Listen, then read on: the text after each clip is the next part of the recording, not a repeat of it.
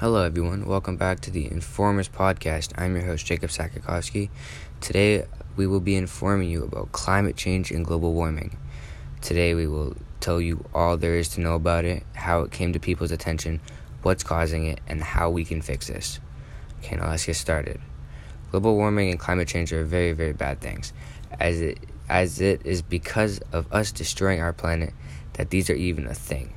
Global warming is when our planet receives more or less sunlight due to different shifts in, in the orbit.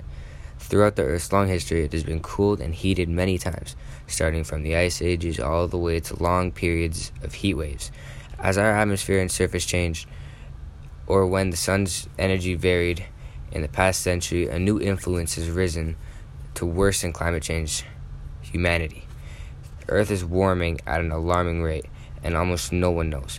But if we don't do something about, uh, if we don't do something soon, we're going to destroy our atmosphere. Our atmosphere is like the planet's sunscreen.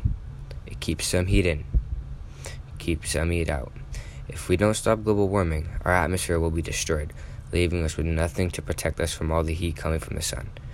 How much more will the earth heat up? How will the earth respond to all this heat? No one has the answer to these questions. Answering these questions is one of the most difficult scientific challenges of our time.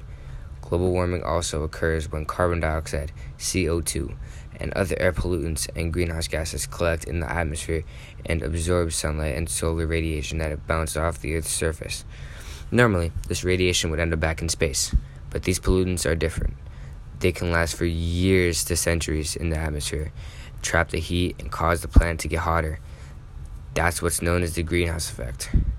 Electricity in the United States is the largest source of heat trapping pollutants in the atmosphere, producing about 2 billion tons of CO2 every year.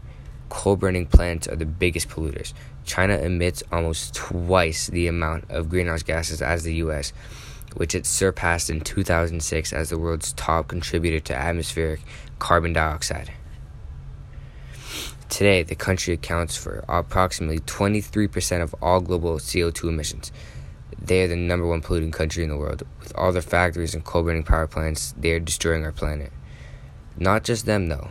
We're all destroying our planet. Every country that has, every country that uses electricity, um, greenhouse gases, everything. We're destroying. We are destroying our planet. Climate scientists in the 20th century have gotten detailed observations on different weather phenomena, such as temperatures, storms, weather, ocean currents, and atmosphere chemical composition. So, in order to stop all this from destroying our planet, we need to take action now. We need to lower our carbon emissions drastically in order to protect our planet from little things from littering to our huge coal burning factories. We need to take action. Thank you for listening. Everyone, have a great day. Goodbye, everyone.